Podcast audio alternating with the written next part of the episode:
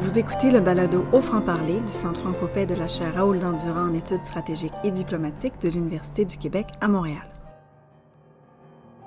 Dans cet épisode, Sonia Le Gourielec analyse la situation géopolitique de la Corne de l'Afrique. Elle revient en particulier sur les enjeux autour des récents accords entre l'Éthiopie et le Somaliland. Bonjour et bienvenue dans ce sixième épisode d'Au franc-parler que j'ai une fois de plus le plaisir de co-animer avec Sarah Myriam Martin-Brûlé. Bonjour Sarah Myriam. Bonjour Nicolas.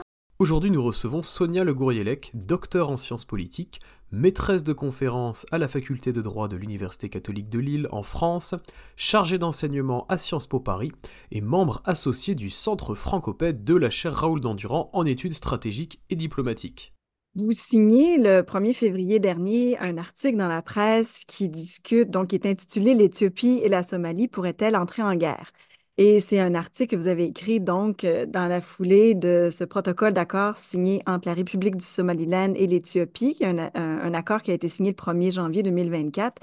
Et euh, vous décrivez dans l'article le potentiel hautement déstabilisateur euh, de ce protocole pour la région et qui suscite notamment, vous le dites, la colère de ses voisins.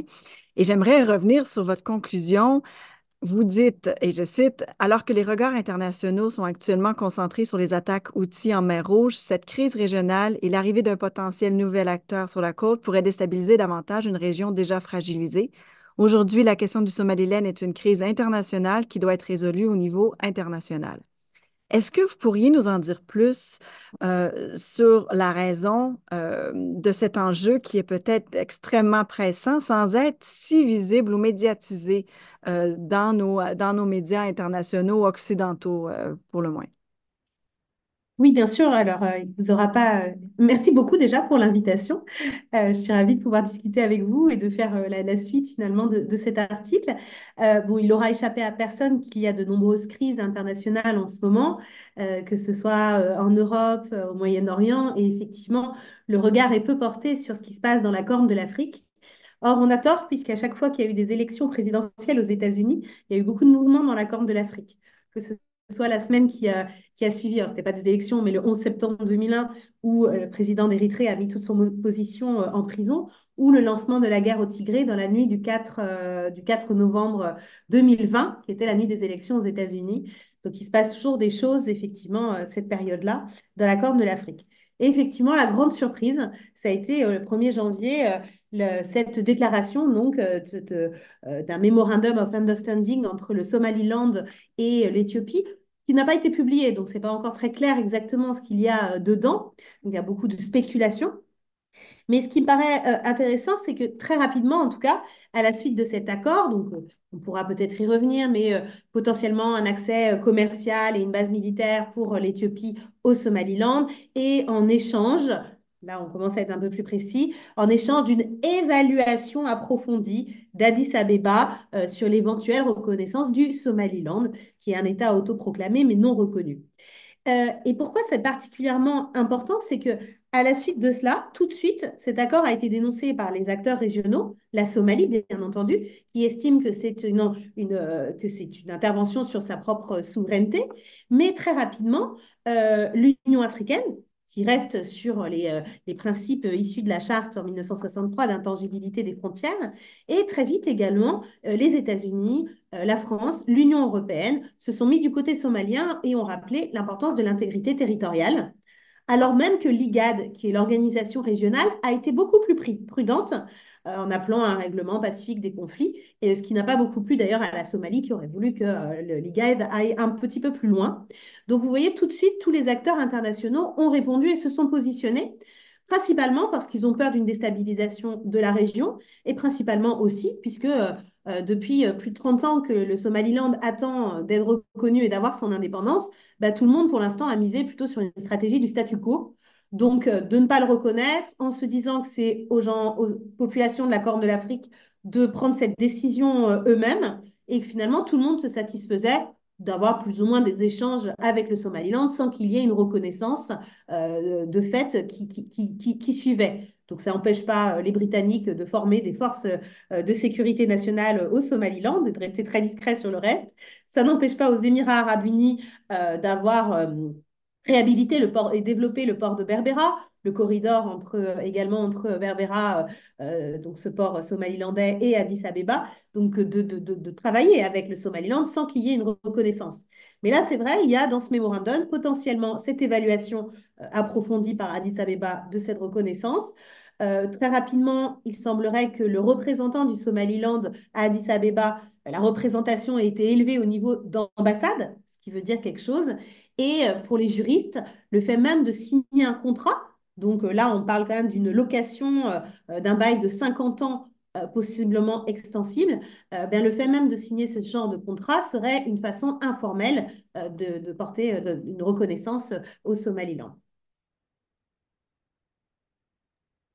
Bah, merci pour cette première réponse. Moi, je, me posais une question sur le plan plus économique. Vous l'avez dit, justement, il y a la, restructuration d'un port au Somaliland, il y a un bail pour une cinquantaine d'années qui a été signé.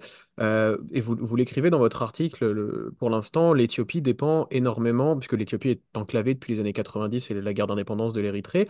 Vous dites l'Éthiopie dépend énormément sur le plan économique de Djibouti. Je crois que vous mentionnez le chiffre de plus de 90% de l'import-export de l'Éthiopie qui passe par Djibouti. D'ailleurs, la voie ferrée qui relie Addis Abeba avec euh, le, Djibouti euh, euh, est un axe névralgique pour l'Éthiopie. Est-ce que le fait de signer cet accord avec le Somaliland, ça va représenter un énorme changement? Est-ce que c'est un gros potentiel économique pour l'Éthiopie, ne serait-ce qu'à moyen terme? Et est-ce que le Somaliland a déjà ou aurait la possibilité rapidement de développer des infrastructures portuaires qui seraient capables de représenter une alternative rapide à Djibouti pour l'Éthiopie? Mhm. Alors effectivement, vous avez mentionné le fait que euh, ça a toujours été un enjeu hein, pour l'Éthiopie, l'accès à la mer. Euh, ça l'a été dès euh, 1962, euh, lorsque bah, finalement l'Érythrée est devenue un- une région comme une autre au sein de l'Empire éthiopien. Donc les Éthiopiens avaient un accès à la mer, mais rapidement il y a eu une guerre de libération en Érythrée, puis l'indépendance de l'Érythrée, la guerre de 98-2000. Donc cette partie n'était plus une option euh, euh, pour euh, euh, l'Éthiopie, qui était dépendante d'un cordon ombilical, son cordon ombilical qui est Djibouti, à hauteur de presque 98% hein, du fret passe par Djibouti. Les entreprises éthiopiennes ont tendance à trouver que c'est trop cher, que le coût des transports et du fret est trop cher par Djibouti et qu'il faudrait bah, trouver d'autres accès à la mer. Tout cela semble assez rationnel. Lorsqu'on discute avec les Djiboutiens, les Djiboutiens vous disent, ou vous disaient plutôt, au moment où on parlait de la réémergence de l'Éthiopie, du miracle éthiopie, éthiopien, les Djiboutiens vous disaient, mais finalement, le gâteau est plus gros, donc qu'il y ait plus d'acteurs et qu'il y ait d'autres accès à la mer, ça n'est pas une concurrence pour nous. Le gâteau est plus gros, on n'y perd rien. Mais ce que je trouve particulièrement intéressant, c'est le calendrier. Parce que là, on est en train de parler d'un nouvel accès à la mer au moment même où l'Éthiopie est en pleine crise économique.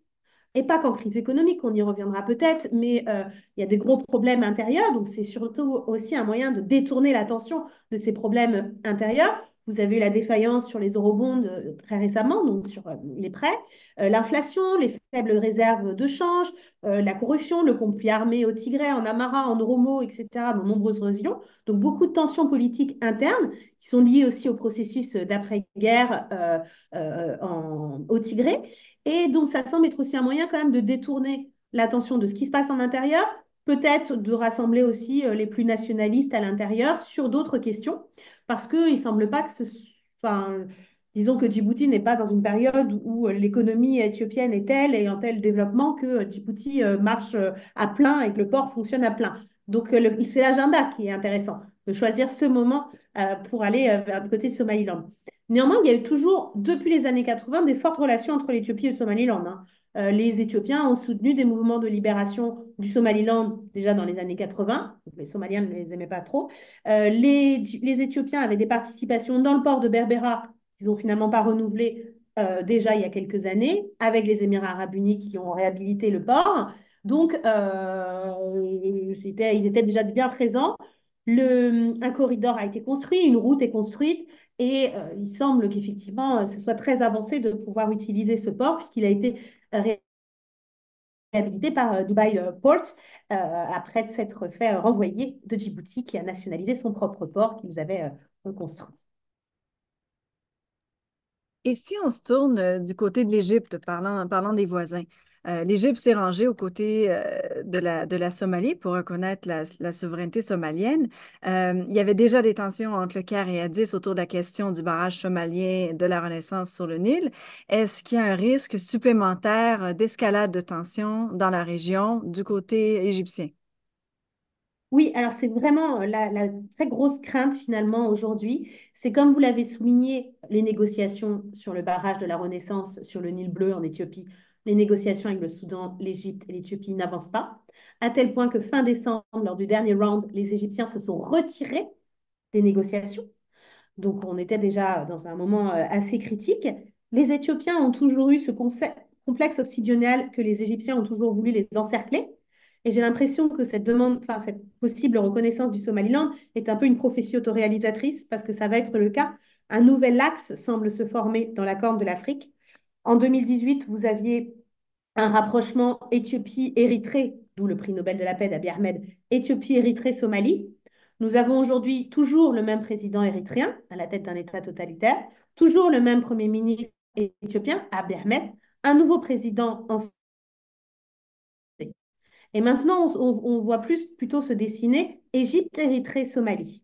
Et effectivement, quelques jours après l'annonce de ce mémorandum d'accord, ce protocole d'accord, euh, les, les, les, Somaliens ont, euh, ont, appelé, ont été en contact avec les Érythréens, il y a eu des visites officielles et avec les Égyptiens.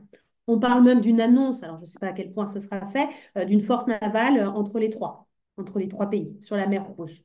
Donc j'imagine c'est aussi, vous savez, une montée en une escalade entre les, différents, les différents États. Mais oui, il y a vraiment une crainte.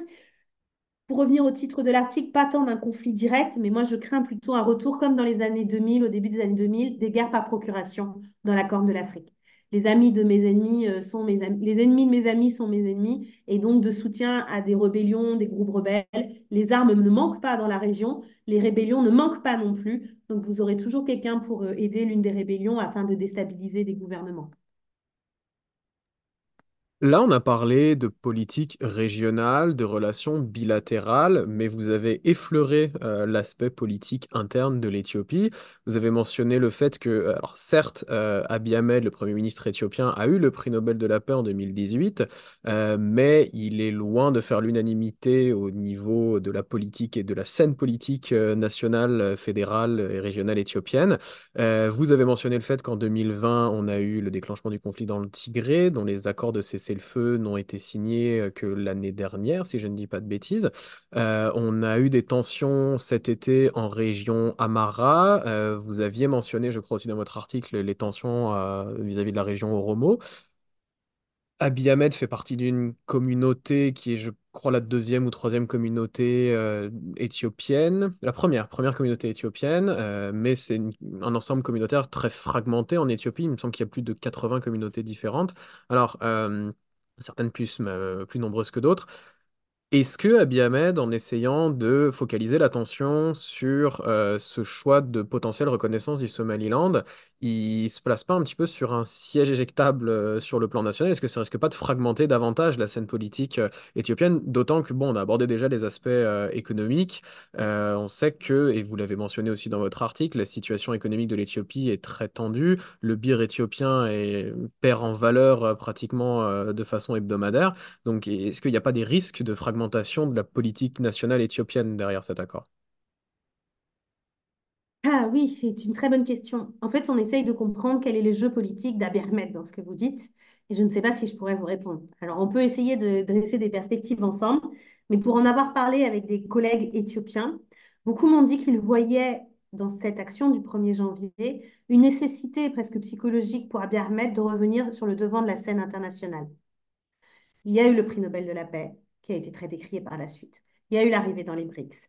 Il y a cette nécessité à un moment où il se trouve un peu isolé, effectivement, de revenir euh, la, puissance qui fait parler, etc., euh, dans, la région. C'est un aspect plus psychologique. Mais comme vous l'avez dit, effectivement, Abiy Ahmed est arrivé au pouvoir en 2018. Il est euh, plutôt le représentant de la première population du pays, les Oromos, qui maintenant le contestent. Hein. et il est arrivé en disant qu'il mettait fin à 27 ans de pouvoir autoritaire, d'obscurantisme. Donc, du pouvoir, en fait, de la coalition qui était au pouvoir est principalement dominée par les Tigréens. très rapidement, les Tigréens se sont un peu marginalisés et ont été marginalisés de la politique mise en œuvre par Abiy Ahmed. En fait, le paysage, en vraiment caricaturant hein, presque, euh, paysage politique éthiopien, vous avez les ethno-fédéralistes, donc en fait les Tigréens, qui ont modifié, qui ont créé une nouvelle constitution en 95 qui est de l'ethno-fédéralisme, même si le terme ethnique n'apparaît pas dans la constitution, d'où des fédérations basées, euh, la, la, région Oromo, la région Somalie, la région Amara, etc. Vous avez les fédéralistes, on entend un peu moins en ce moment, et les unionistes, et Abiy Ahmed est plutôt unioniste.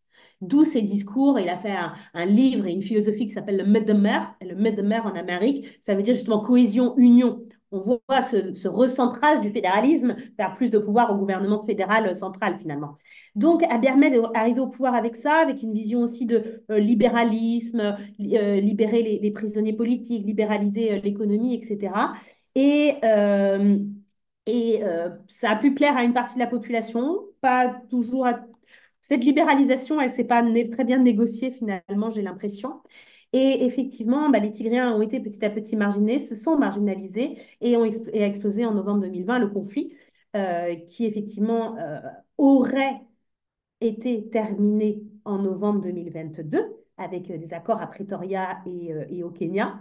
Néanmoins, ce qui se passe aujourd'hui, c'est que, bon, effectivement, les Tigréens sont complètement au tapis. On parle d'une famine au Tigré et dans une grande partie du, de, de, de, l'Éthiopie qui sera plus grave que celle de 1984.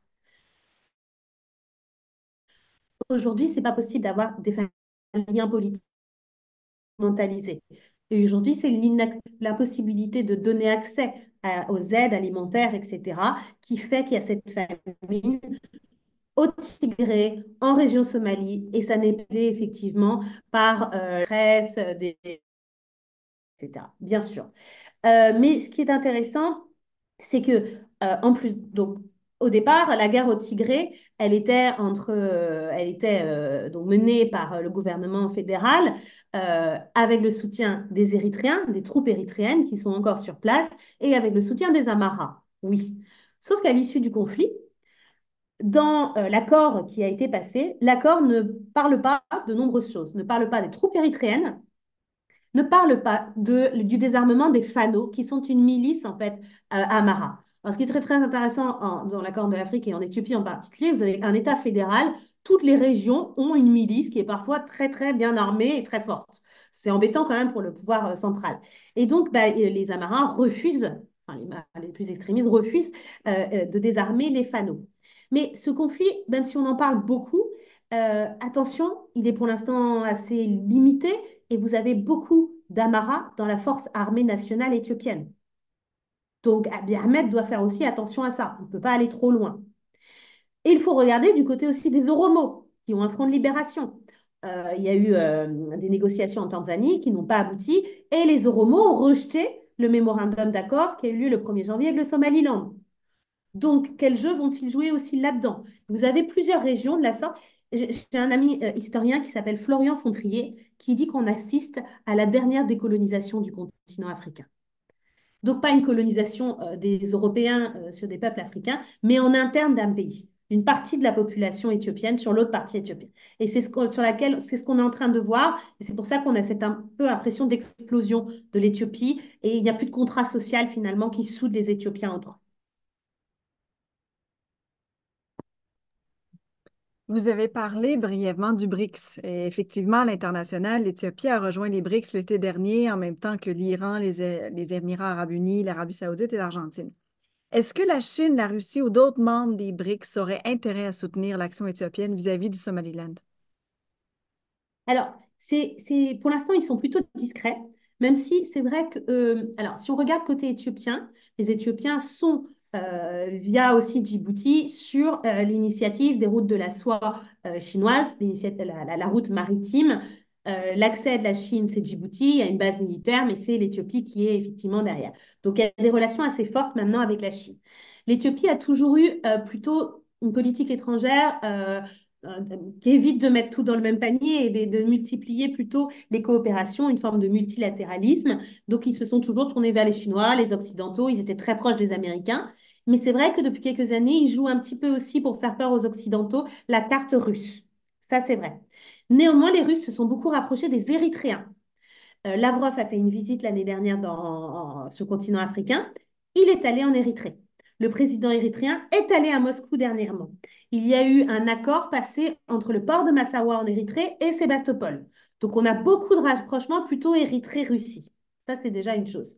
Deuxièmement, côté somalilandais, ce qui est intéressant, c'est que le Somaliland est un des derniers États à reconnaître Taïwan. Donc, il y a une pression de la Chine, semble-t-il. Il y aurait eu ces derniers mois en plus une pression de la Chine qui souhaiterait payer un peu plus, aider un peu plus, voilà, comme euh, on connaît comment ça, ça fonctionne, pour que le Somaliland ne reconnaisse plus Taïwan. Les Somalilandais disent qu'ils ont refusé et Peut-être que le conflit qui a eu lieu en 2023 au Somaliland, notamment à l'est du Somaliland, serait lié à une tentative de déstabilisation euh, des Chinois, disent-ils. Il y a plusieurs interprétations. Moi, j'avais dit aussi dans l'article, attention, j'avais donné un exemple qui n'est pas forcément le bon, mais j'avais dit attention, il y a encore des Somalilandais qui veulent rester somaliens. Le ministre de la Défense a démissionné, il y a eu un conflit, mais je pensais euh, au-delà de ça, il y a d'autres raisons. Il y a eu un conflit aussi à l'est de du Somaliland, de, personnes qui veulent rester aussi somaliens. Donc voilà, est-ce que ils sont soutenus par les Chinois? Est-ce que ça vient d'eux-mêmes? Ça, c'est un peu compliqué. Euh, euh, il faudra faire des recherches là-dessus pour mieux le savoir. Mais voilà un petit peu le positionnement euh, chinois actuellement. Donc, et sachant que les Chinois ont beaucoup investi en termes d'infrastructure à Djibouti, donc il y a un intérêt quand même aussi à rester à Djibouti, me semble-t-il. Mais pour l'instant, ils sont plutôt discrets, comme les Émirats arabes unis. Merci pour cette réponse. Alors, on a parlé euh, de la Russie, de la Chine, des BRICS. Euh, on va aller voir de l'autre côté maintenant, parce que j'avais une question qui suivait celle de, celle de Sarah Myriam. Euh, les États-Unis sont assez présents en Éthiopie. Ils ont une énorme ambassade à Addis Abeba. On sait maintenant d'un autre côté que l'agence USAID a suspendu son aide humanitaire auprès de, du programme et le programme alimentaire mondial aussi ont suspendu leur aide humanitaire alimentaire en fait euh, à l'Éthiopie. Éthiopie qui sur un peu plus de 100 millions d'habitants compte plusieurs millions de personnes qui dépendent de l'aide humanitaire internationale. Euh, vous avez évoqué l'instabilité de certaines régions qui fait qu'on a beaucoup de personnes déplacées internes et de camps euh, de, réfugiés qui sont dirigés par le, Haut Commissariat pour les réfugiés des Nations Unies en partenariat avec l'Éthiopie et tout un maillage d'organismes internationaux qui viennent en appui de, de, ces structures-là. On sait qu'il y des réfugiés soudanais, sud-soudanais, etc. aussi sur le territoire éthiopien. Quelle est la, position, alors j'ai envie de dire d'abord des États-Unis et puis aussi d'autres partenaires entre guillemets occidentaux qui sont présents en Éthiopie comme l'Union européenne et par extension des États membres de l'Union européenne, la France, euh, j'allais dire la Grande-Bretagne plus maintenant, mais euh, ces autres alliés européens aussi. quelle est leur posture par rapport à cette, potentielle reconnaissance ou l'examen de la reconnaissance du Somaliland? Ah, du Somaliland. Alors très rapidement, effectivement, euh, USA, euh, euh, Union européenne, France euh, ont rappelé qu'ils étaient pour la protection de l'intégrité territoriale et donc plutôt avec les Somaliens. Donc ils ont soutenu plutôt les Somaliens là-dessus, je pense par crainte d'une déstabilisation et qu'il est plus facile de conserver un statu quo.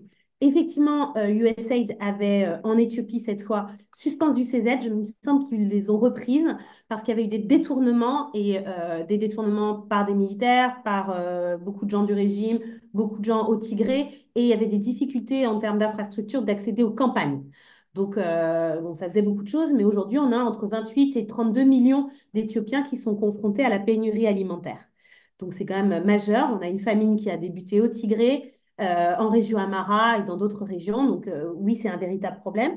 Quelle est la position aujourd'hui des États-Unis et de l'Union européenne sur l'Éthiopie, par exemple? Ben, C'est assez compliqué. J'ai Pendant très longtemps, l'Éthiopie a été un peu ce qu'on dit le donor darling de la communauté internationale, des États-Unis, de l'Union européenne. On a l'impression qu'aujourd'hui, peut-être les Américains sont un petit peu plus conscients de ce qui se passe.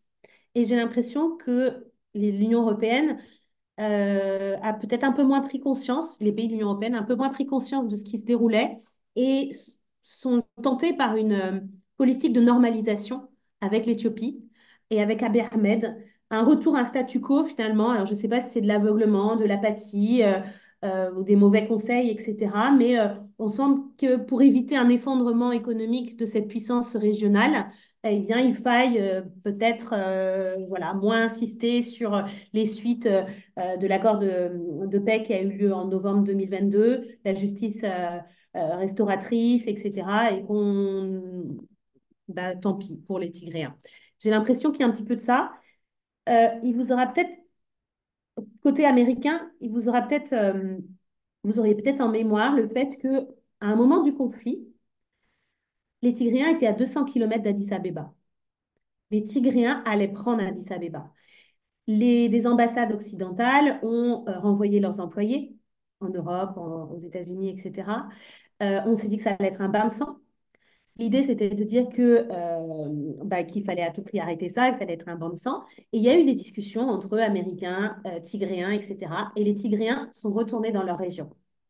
Au bout de quelques mois, chacun s'est réarmé et finalement, les Tigréens ont totalement été pris en état de siège et la guerre était terminée. Pourquoi les Tigréens ont accepté? Quel est historiquement, qu'est-ce qui s'est passé? Qu'est-ce que les Américains leur ont promis?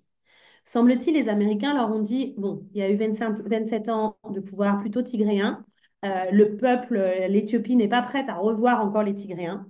Si vous arrivez dans la capitale, ça va être un bain de sang. Il y a eu quand même beaucoup de, propos génocidaires hein, contre les Tigréens. Les voisins, il y avait des délations des voisins dès que quelqu'un portait un nom tigréen. Quand vous étiez tigréen à Ethiopian Airlines ou dans l'armée, on vous demandait de rester chez vous. Il y a eu quand même des choses très, très, très graves. On s'est dit que ce n'était pas le moment que les Tigréens reviennent au pouvoir. Peut-être qu'il y aurait eu un accord. Enfin bref, ils sont retournés. Donc, je pense qu'ils se sont sentis trahis effectivement par les États-Unis, et je pense que les États-Unis ont également été surpris par la politique d'Abiy Ahmed et dépassés par Abiy Ahmed. Je rappelle qu'on lui a donné en 2018 le prix Nobel de la paix. Et qu'aujourd'hui, je vous parle de politique génocidaire en Éthiopie. Euh, c'est quand, euh, c'est quand même fort. Et donc, effectivement, quand je vois des envoyés spéciaux, etc., qui vont là-bas, euh, la France a eu une mission euh, de l'Assemblée nationale en janvier là-bas. En fin d'année dernière, des entreprises sont françaises, on en parle étant françaises, euh, sont allées en Éthiopie. J'ai l'impression qu'on est plus sur une politique de normalisation et d'éviter l'effondrement de cette puissance.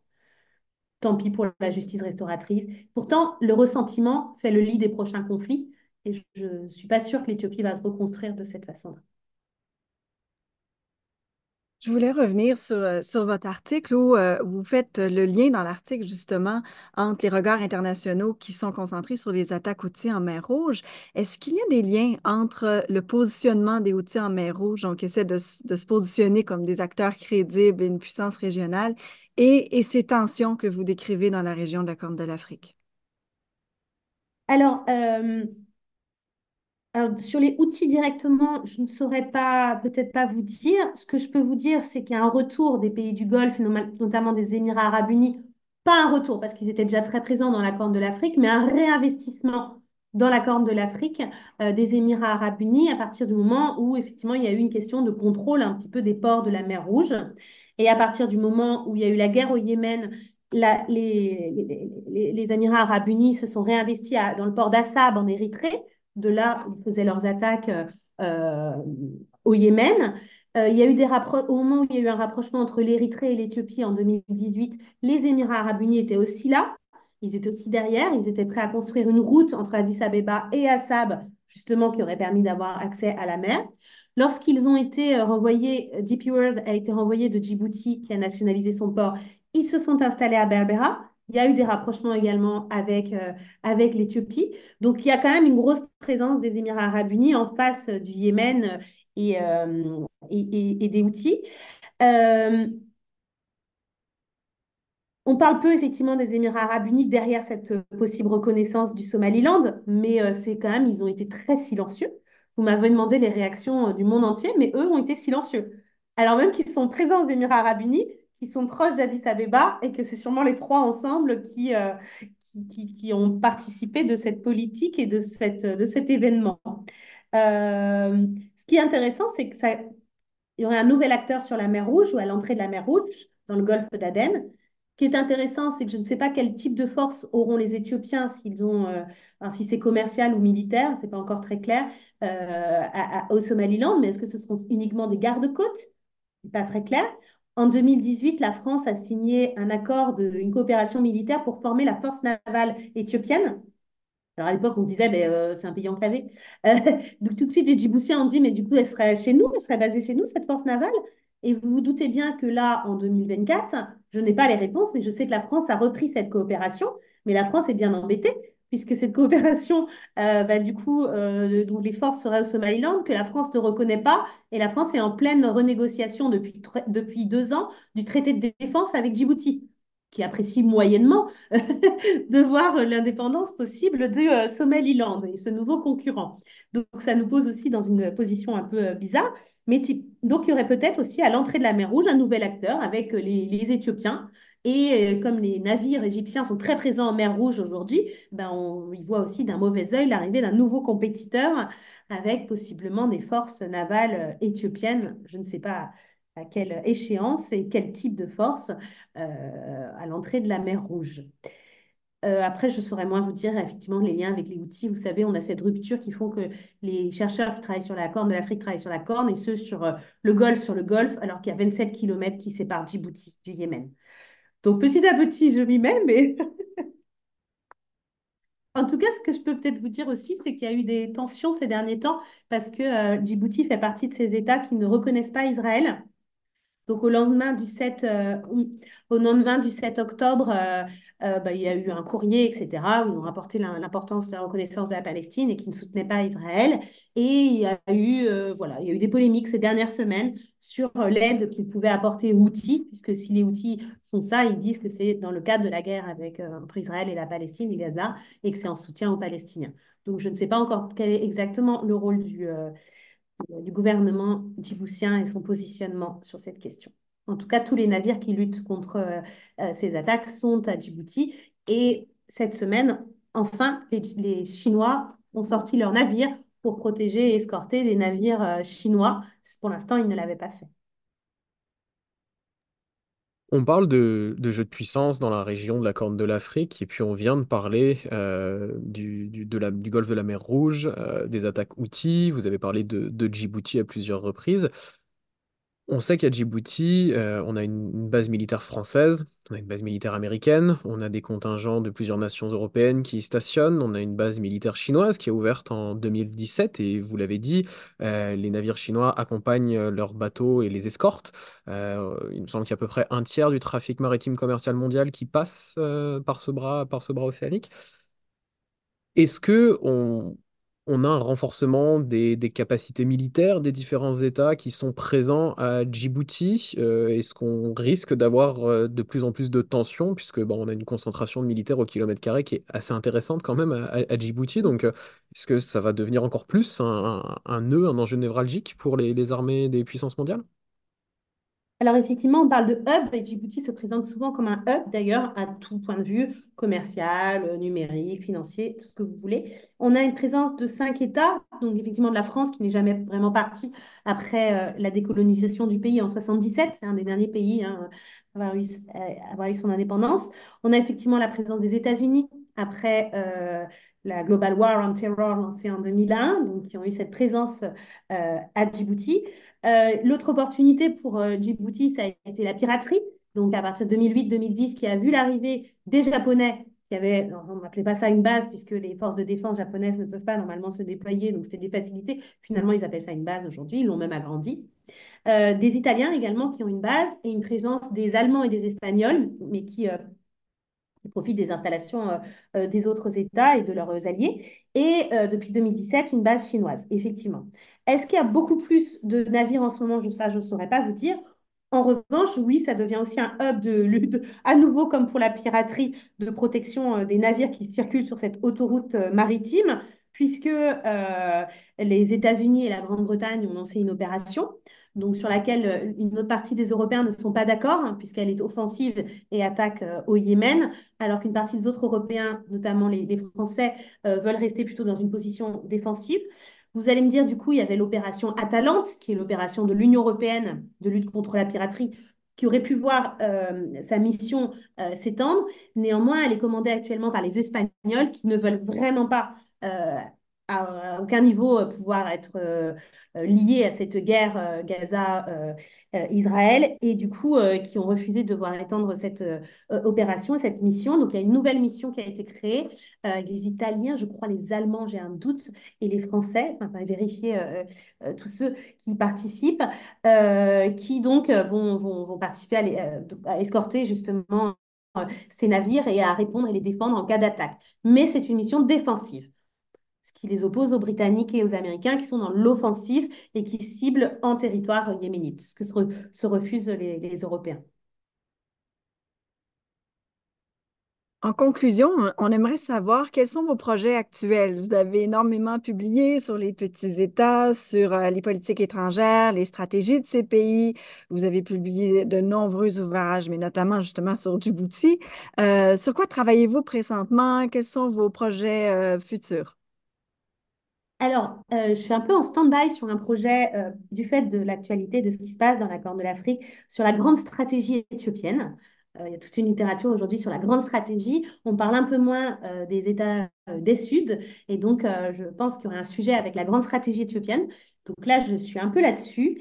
Et comme vous le savez, il y a toute une, école plutôt de pensée aujourd'hui de, ce qu'on appelle les relations internationales globales et le décentrement en relations internationales. Et ben justement, moi, j'ai lancé un cours en France, on n'est pas nombreux, je crois, à le faire, de relations internationales globales, on va décentrer un petit peu, euh, euh, notamment en prenant des sources extra-occidentales pour penser la guerre, la paix, la sécurité, pour adopter et comprendre le point de vue des Chinois sur le système international actuel. Donc, quels sont les classiques de la philosophie chinoise qui peuvent permettre de comprendre la politique euh, chinoise aujourd'hui? Donc, ça, c'est un cours qui rejoint du coup mes recherches puisque on avait fait un ouvrage collectif avec Delphine Alès et Mélissa Levaillant, une anthologie décentrée justement de la paix et de la sécurité, euh, qui avait une ambition aussi pédagogique de faire découvrir euh, des sources euh, textes ou des sources orales extra-occidentales pour voir qu'il y a d'autres visions aussi de la paix et de la sécurité que celles qu'on apprend dans nos RI mainstream, j'allais dire. Donc voilà, c'est un peu dans le prolongement aussi des travaux d'Amitabh Acharya, etc. Donc ça, c'est le gros programme sur lequel pense passer mes années qui suivent. Et une forme de décentrement, c'est de faire des, des RI, de parler de grandes stratégies, mais cette fois en Éthiopie, par exemple. Merci beaucoup d'avoir répondu euh, à toutes nos questions, Sonia Le Gourielec, euh, d'autant plus à 20h40 heure locale pour vous. Merci d'être resté, d'avoir fait des heures sup euh, pour nous. je pense que ça conclut là-dessus notre, notre épisode, très enrichissant de notre côté. Merci beaucoup. Merci d'avoir écouté cet épisode du balado Au franc-parler du Centre francopais de la chaire Raoul Dandurand en études stratégiques et diplomatiques de l'Université du Québec à Montréal. Restez à l'affût de nos activités et retrouvez nos bulletins et les autres épisodes du balado en consultant le site web de la chaire à dandurand.ucam.ca.